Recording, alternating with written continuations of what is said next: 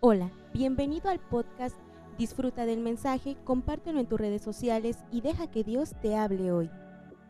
Vemos que cuando Dios creó al primer hombre, Adán, él llamado el Hijo de Dios en su calidad de, de humano, y le hizo a su compañera, a Eva, y los bendijo y les dijo, ustedes llenen la tierra y les puso solamente una prueba para que ellos probaran su lealtad a Dios.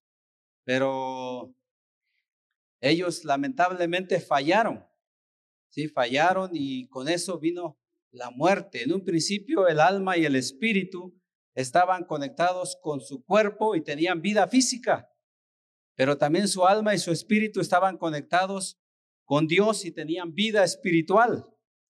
Pero a raíz de esa desobediencia que ellos tuvieron, vino el pecado y como consecuencia la muerte. Y desde entonces todos ser, los seres humanos nacen en tinieblas. En una ocasión que estaba yo impartiendo un estudio sobre la presencia de Dios que dirigió al pueblo de Israel cuando entraron a la tierra prometida, liderados por Josué, y estudiando la simbología de todo lo que había en el arca, yo le preguntaba a Dios, ¿qué significan los querubines que están en el arca? Y en una ocasión Dios me hablaba mientras estaba yo en, una madrugada, en sueños, me vino una voz audible y me dijo, los querubines significan mi gloria, porque la gloria se perdió en el ser humano. Cuando vemos a, un, a una persona embriagada o en pecado, y muchas veces por causa del pecado, algunos eh, se ven envejecidos. A mí me sorprende cómo muchas personas, eh, cuando yo les pregunto, ¿cuántos años tiene? Me dices, tengo 20, 25 años, 30 años, pero ya las veo como de 50, de 60, de 70 años. ¿Eso a qué se debe? Por causa del pecado. Pero Dios me hizo entender que el, el, encima de la cubierta del, del arca, una vez al año entraba el sumo sacerdote y derramaba sangre. Y dice, yo envié a Jesucristo para derramar mi sangre y con eso se puede recuperar la imagen de la gloria de Dios en el ser humano. Amén. ¿Cuántos dicen amén? Gloria a Dios. Amén. Entonces, vamos a ver en la Biblia, en la Biblia, en Lucas capítulo 4, versículo 18. A eso vino nuestro Señor Jesucristo. Dice, el Espíritu del Señor está sobre mí por cuanto me ha ungido para dar buenas nuevas a los pobres. Me ha enviado a sanar a los quebrantados de corazón, a pregonar libertad a los cautivos y vista a los ciegos, a poner en libertad a los oprimidos, a predicar el año agradable del Señor. Aquí tenemos resumida la misión redentora de nuestro Señor Jesucristo y que abarca todas las dimensiones del ser humano. Muchas veces se enfatiza el área espiritual, que alcanzamos la restauración mediante el perdón de pecados, pero no se habla de las otras dimensiones que tienen que ver con el alma. En el alma están asentadas la mente, las emociones y la voluntad. Y en esas áreas tenemos a veces muchos de nosotros heridas, traumas, complejos, todo ese bagaje que aprendimos cuando vivimos de manera independiente de Dios antes de venir a Cristo, así como Nuestros primeros padres terrenales, Adán y Eva, decidieron vivir independiente de Dios. Así también el ser humano, antes de venir a Cristo, ahí tiene acumulado muchas experiencias y que muchas de ellas son dolorosas. Traen este, heridas emocionales que provocados por traumas y que nos crean complejos y que a veces no entendemos por qué actuamos de esa manera. ¿sí? Y nos tiene esclavizados. Pero también Jesús viene a sanar el cuerpo. Entonces es una salvación total y completa. Amén. Bueno, vamos a ver en Juan, Juan capítulo, capítulo 1, aquí podemos entender Dios, cómo Dios se ha revelado, Dios se ha dado a conocer al ser humano a través de la creación, a través de la luz de la creación, cuando vemos el diseño y toda la estructura del universo, se puede decir que hay un creador, pero también cuando Dios le ha dotado al ser humano de conciencia y, y esa conciencia puede juzgar lo que es bueno y lo que es malo, ahí también estamos hablando de que está estampada la imagen de Dios, pero esa conciencia está dañada por causa del pecado, si está cauterizada, está afectada. Y entonces para eso vino Jesús, para traer la luz. Él es la palabra viviente y lo podemos conocer a través de la palabra escrita. Dice en Juan 1, dice, en el principio era el verbo y el verbo era con Dios y el verbo era Dios. Este era en el principio con Dios. Todas las cosas por Él fueron, fueron hechas y sin Él nada de lo que ha sido hecho fue hecho. En Él estaba la vida y la vida era la luz de los hombres. La luz en las tinieblas resplandece y las tinieblas no prevalecieron contra ella. Nuestro Dios es la fuente de toda vida física y de toda vida espiritual. Si Él es el creador, Cuán importante es la luz. Sí, si podemos ver el, el sol que produce vida en las plantas, en los animales, en las noticias en estos tiempos ah, de la pandemia ha parecido que se han visto animales que ya no se veían y que se ven que andan libremente porque el sol produce vida. Pero así también la, luz artificial. Estaba yo escuchando las noticias que en un estado allá de, Guerrero se fue la luz y en las morgues se estaba produciendo una pestilencia por causa de los muertos que tienen ahí. Entonces, las tinieblas es un símbolo de muerte, es un símbolo de pecado, pero Jesús trajo la luz, trajo la vida. Por eso dice aquí, la luz en las tinieblas resplandece y las tinieblas no prevalecieron contra ella. Muchos de nosotros, aunque ya hemos creído en Jesús, pueden todavía haber algunas áreas de esas dimensiones que les hablé en el espíritu o en el alma o en el cuerpo que están en tinieblas, es decir, que están en pecado. Por eso el tema que les voy a compartir el día de hoy se llama libre de tinieblas. ¿Sí puede repetirlo conmigo? Libre de tinieblas, ¿sí? Y por eso les hago la siguiente proposición. Al aceptar la luz de Jesús, podemos ser libres de tinieblas espirituales, morales y físicas. Y no podemos estar pasivos ante la luz de Jesús. Toda aquella persona que tiene un encuentro con Jesús solamente tiene dos decisiones o acepta esa luz o rechaza esa luz. ¿Sí están de acuerdo conmigo? Como lo vamos a estudiar en unos momentos. Para eso vamos a orar. ¿Puede usted ponerse en pie un momento e invocamos al nombre de Dios y su presencia que nos dirija en el estudio de su palabra? Altísimo Dios y Padre, vengo ante ti, Señor, en esta hora de la tarde, Dios, a pedir tu dirección. Donde está tu presencia, Señor, hay dirección, hay protección, Señor. Y donde está tu presencia, huyen las tinieblas, Señor. Oh Dios precioso, tú eres soberano y tú tienes el control de mi vida. Dirígeme, Señor, para exponer tu bendita palabra y que traiga vida en el corazón de cada uno de tus pueblos, de las personas que están presentes aquí y de todos los que nos están viendo, Señor, en el nombre de Jesús. Amén. Pueden sentarse. Vamos a estudiar en Juan, el Evangelio de Juan, donde estamos, capítulo 8. Aquí vamos a ver el caso de una mujer que estaba esclavizada por el pecado, específicamente por el pecado de adulterio, ¿sí? Un pecado de inmoralidad sexual. ¿Están conmigo en Juan capítulo 8? Dice, cada uno se fue a su casa y Jesús se fue al monte de los olivos y por la mañana volvió al templo y todo, el pueblo vino a él y sentado él les enseñaba.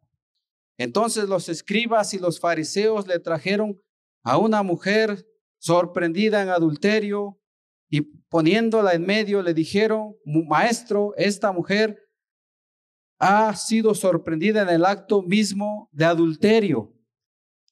Aparentemente estos hombres fariseos querían cumplir la ley, pero si así fuera, no, ¿por qué no llevaron al varón?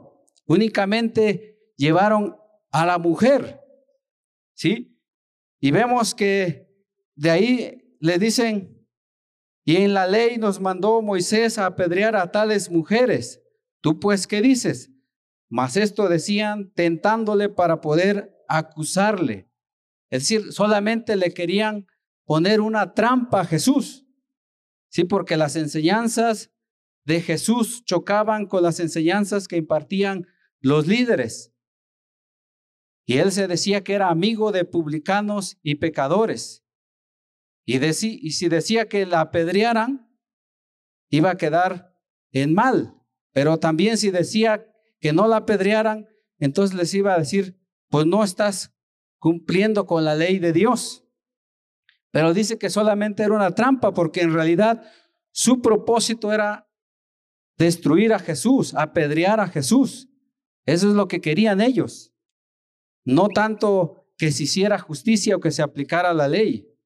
Por eso dice, pero Jesús inclinado hacia el cielo, escribió en tierra con el dedo. Y como insistieran en preguntarles, se enderezó y les dijo, el que de vosotros esté sin pecado, sea el primero en arrojar la piedra contra ella. E inclinándose de nuevo hacia el cielo, siguió escribiendo en tierra. Pero ellos al oír esto, acusados por su conciencia, salían uno a uno, comenzando desde los más viejos hasta los más postreros. Y quedó solo Jesús y la mujer que estaba en medio. Enderezándose Jesús y no viendo a nadie sino a la mujer, le dijo, mujer, ¿dónde están los que te acusaban? ¿Ninguno te condenó? Ella dijo, ninguno, Señor. Entonces Jesús le dijo, ni yo te condeno, vete y no peques más. Esta mujer tuvo el encuentro con Jesús, pero Jesús no la condenó, porque la ley nos hace ver culpables y nos condena. Pero dice la Biblia que la gracia y la verdad vinieron por medio de Jesucristo. Amén. Entonces, todos los demás que las estaban acusando se fueron. Si se hubieran quedado también, Jesús les iba a mostrar su amor y su perdón, pero ellos dicen que acusados por su conciencia, seguramente muchos de ellos también habían cometido este pecado de adulterio, no solo físico, sino también adulterio emocional o psicológico. Pero esta mujer fue libre en estos momentos de esa esclavitud a la ignorancia y de esa esclavitud de su pecado. El pecado es una fuerza que nos ata y que nos lleva a las pasiones desordenadas, a las concupiscencias. Esta mujer fue libre de esa atadura espiritual y que la esclavizaba, pero también fue libre de la ignorancia acerca del valor que tiene su matrimonio. ¿Sí? Esta, mujer, con este hecho que estaba practicando, nos demuestra que no apreciaba su matrimonio, a su esposo. ¿Sí? Y en sí el hecho que había cometido el de tener relaciones sexuales no era malo en sí. ¿Sí? Eso no, sino el asunto es que lo estaba haciendo fuera del matrimonio. ¿Sí? El, el sexo en sí no es malo. El sexo Dios lo diseñó, el tener relaciones sexuales, Dios lo ha diseñado para el matrimonio. Y es bueno cuando una vez que creó Dios a, a, las plantas o los animales y terminó criando al hombre a la mujer, dijo, es muy bueno, bueno en gran manera. Y antes de que pecaran, antes de que desobedecieran, les dijo, fructifíquense, llenen la tierra. ¿Qué quiere decir eso? Que pues tenían que tener intimidad. Entonces, el, el sexo no es, no es malo, porque muchos, cuando se habla de este tema, de esta, de esta área, lo ven como algo sucio o pecaminoso, pero en realidad no es bueno y fue creado para satisfacer la necesidad íntima de la pareja en el matrimonio. ¿Sí? Entonces, en, sí es, es, bueno, es agradable delante de Dios. Dios diseñó el, el matrimonio y estableció esto, les dio como regalo para que tuvieran intimidad en algunos sistemas religiosos han hecho ver, lo han hecho ver como pecaminoso porque piensan que el sexo fue el, la fruta prohibida que se comieron, pero en realidad no es así. O sea, a la luz de la palabra, no es, eso es falso, es un mito. Entonces, ellos tenían, en el matrimonio es libre el hombre para amar a la mujer, dice la Biblia, gózate con la mujer que amas. ¿sí? Entonces, vemos que esta mujer fue libre porque le dijo, no, ya no te condeno, vete y no peques más. Pero en este caso estamos viendo al de la mujer. Ahora vamos a ver en el versículo 12. Ahora Jesús se dirige a los fariseos. Dice, otra vez Jesús les habló diciendo, yo soy la luz del mundo. El que me sigue no andará en tinieblas, sino que tendrá la luz de la vida. Esta afirmación la dijo Jesús cuando se estaba celebrando la fiesta de los tabernáculos. Y esta fiesta era conocida también como la fiesta de la ciega.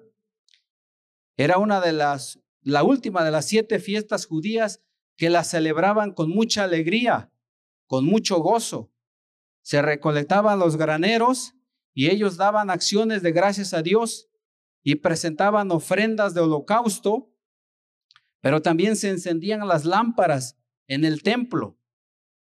Y para este, esas lámparas alumbraban toda la ciudad. Y para este momento, al terminar la fiesta, ya estaban apagadas. Por eso estaban en una oscuridad. Pero aquí es donde Jesús se le revela a ellos y les dice, yo soy la luz del mundo. El que me sigue no andará en tinieblas. Él está diciendo, yo soy el, el Hijo de Dios. Yo soy Dios, pero ellos le rechazaron. Vemos en el versículo 13 y 14, dice, entonces los fariseos le dijeron, tú das testimonio acerca de ti mismo, tu testimonio no es verdadero. Esta luz de la que yo les hablaba simbolizaba la columna de fuego que guió al pueblo de Israel por el desierto.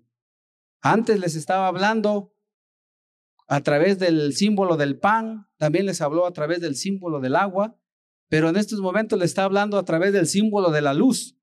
Y le recordaba a los judíos la columna de fuego que los guió mientras estaban en el desierto. Y les dice, Respondió Jesús y les dijo, aunque yo doy testimonio acerca de mí mismo y mi testimonio es verdadero, porque sé de dónde he venido y a dónde voy, pero vosotros no sabéis de dónde vengo ni a dónde voy. Entonces Jesús les está diciendo, es que en realidad ustedes no me han identificado que yo vengo de Dios y que voy al Padre, pero ustedes no me identifican aunque les estoy dando testimonio y en su ley dice que el testimonio de dos testigos vale.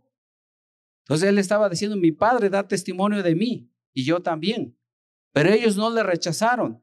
Y para todos aquellos que le rechazan, van a seguir permaneciendo en un estado de tinieblas, en un estado de muerte espiritual, de separación de Dios temporal aquí en la tierra, pero una separación eterna más allá de la muerte física. Por eso dice en el versículo 24, por eso os dije que moriréis en vuestros pecados, porque si no crees que yo soy, en vuestros pecados moriréis. Y más adelante vemos que algunos judíos aparentemente querían seguir a Jesús, querían creer en Él, pero Él les está diciendo el costo, el precio que tienen que pagar. El versículo 31 dice, dijo entonces Jesús a los judíos que habían creído en Él, si vosotros permaneciereis en mi palabra, seréis verdaderamente mis discípulos y conoceréis la verdad y la verdad os hará libres. Le respondieron, linaje de Abraham somos y jamás hemos sido esclavos de, nadie. ¿Cómo dices tú? ¿Seréis libres? Jesús le respondió, de cierto, de cierto os digo, que todo aquel que hace es pecado, esclavo es del pecado. Y el esclavo no queda en la casa para siempre, el hijo sí queda para siempre. Así que si el hijo os libertare, seréis verdaderamente libres. Jesús, Jesús les está diciendo que para que sean un discípulo suyo, un seguidor, tienen que recibir la palabra, tienen que recibirlo a Él y tienen que creer en Él. No solamente mediante un conocimiento intelectual, sino por experiencia, es lo que significa en este pasaje.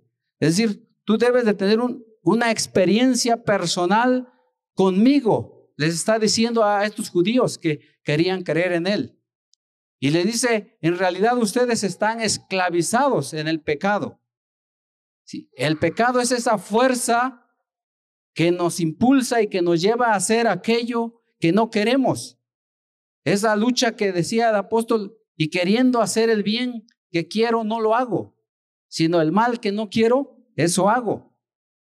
Pero el Hijo de Dios viene a libertarnos de esa fuerza del pecado, del yo, del, egoísmo, de la codicia, de la avaricia y todas las manifestaciones que tiene el pecado.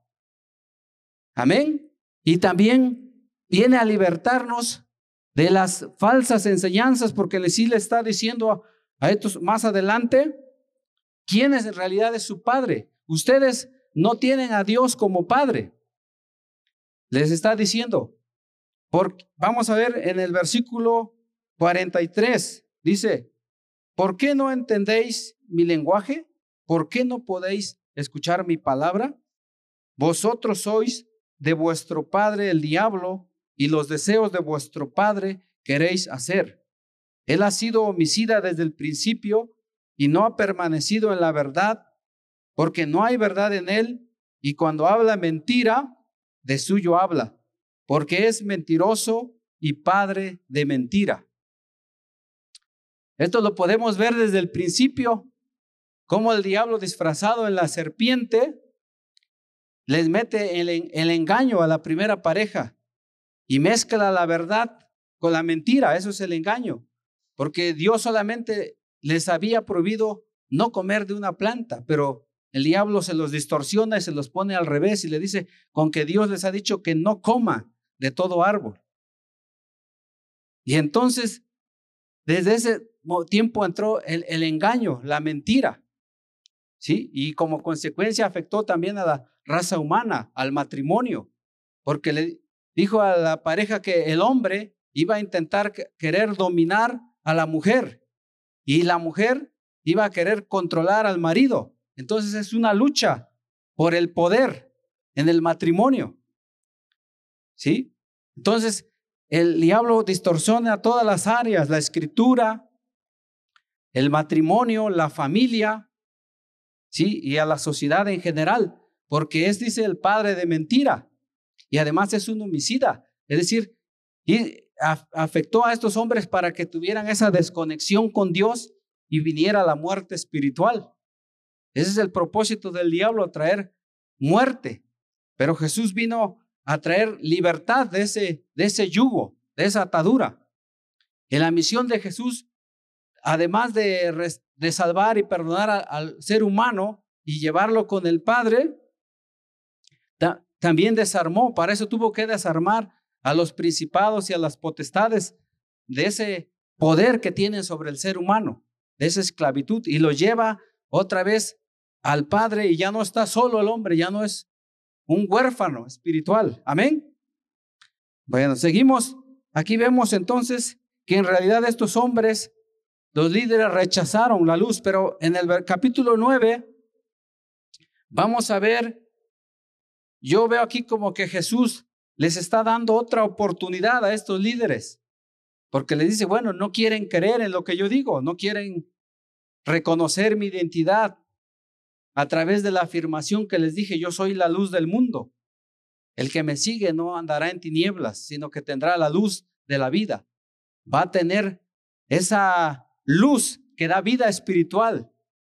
Pero aquí yo veo que Jesús, en su mostrando la misericordia, les quiere dar otra oportunidad a estos líderes, porque aquí va a efectuar un milagro de manera física. ¿Sí? Aquí dice en el 9, dice, al pasar Jesús vio a un hombre ciego de nacimiento y le preguntaron sus discípulos diciendo, rabí, ¿quién pecó este o sus padres para que haya nacido ciego? Respondió Jesús, no es que pecó este ni sus padres, sino para que las obras de Dios se manifiesten en él. Me es necesario hacer las obras del que me envió, entre tanto que el día dura. La noche viene cuando nadie puede trabajar. Entre tanto que estoy en el mundo, luz soy del mundo. Lo vuelve a declarar Jesús, pero ahora lo manifiesta a través de un milagro obrando en la vida del mendigo, del que estaba ahí en la calle por causa de su ceguera pidiendo limosna. Y les dice, dicho esto, dicho esto, escupió en tierra e hizo lodo con la saliva y untó con el lodo los ojos del ciego. Y le dijo, ve a lavarte en el estanque de Siloé, que traducido es enviado. Fue entonces y se lavó y regresó viendo. Aquí vemos cómo Jesús obró este milagro, pero no fue solamente como lo hizo en otras ocasiones, tocando al mendigo. Él podía solamente tocarlo, pero él a propósito hizo una mezcla de, de barro y se le untó en los ojos. Pero quiso probar a este varón y le dijo, ve a lavarte. ¿Sí? Entonces este ciego se levantó y se fue a lavar. ¿Cómo lo hizo? No sabemos. Tal vez pidió ayuda o se fue a tientas. Y una vez que llegó y se enjuagó, entonces recibió la vista. Y a partir de entonces aquel hombre empezó a contar a los vecinos y a sus familiares. Y los que lo veían le decían, como que se me hace conocido este varón. Es el que estaba ahí sentado pidiendo limosna. Y otros decían, no, se parece. ¿Sí? O ha de ser otro. Pero él le decía, yo soy. Y le preguntaron, ¿quién? ¿Quién es el que te sanó? Y él dijo, aquel hombre que se llama Jesús. Y me untó lodo en los ojos y me fui a lavar y ahora veo.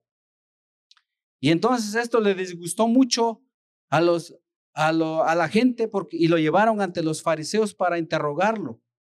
Y entonces ahí también él da su testimonio, pero como no creen en él, y él le dice, yo creo que ese hombre que es un profeta hizo este milagro en mí. Y le dice, bueno, vamos a llamar a sus papás para que ellos nos cuenten a ver si de verdad es su hijo el que estaba ciego. Y entonces lo llamaron, pero ellos por temor no confesaron que Jesús lo había sanado, porque Dice la Biblia que ya habían acordado que cualquiera que confesara a Jesús como el Mesías, como el Señor, lo iban a expulsar. Y entonces este varón más adelante sigue dando testimonio. Dice en el versículo 27, dice, él le respondió, ya os lo he dicho y no habéis querido oír. ¿Por qué lo queréis oír otra vez?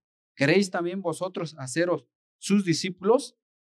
Y le injuriaron y dijeron, tú eres su discípulo, pero nosotros discípulos de Moisés somos.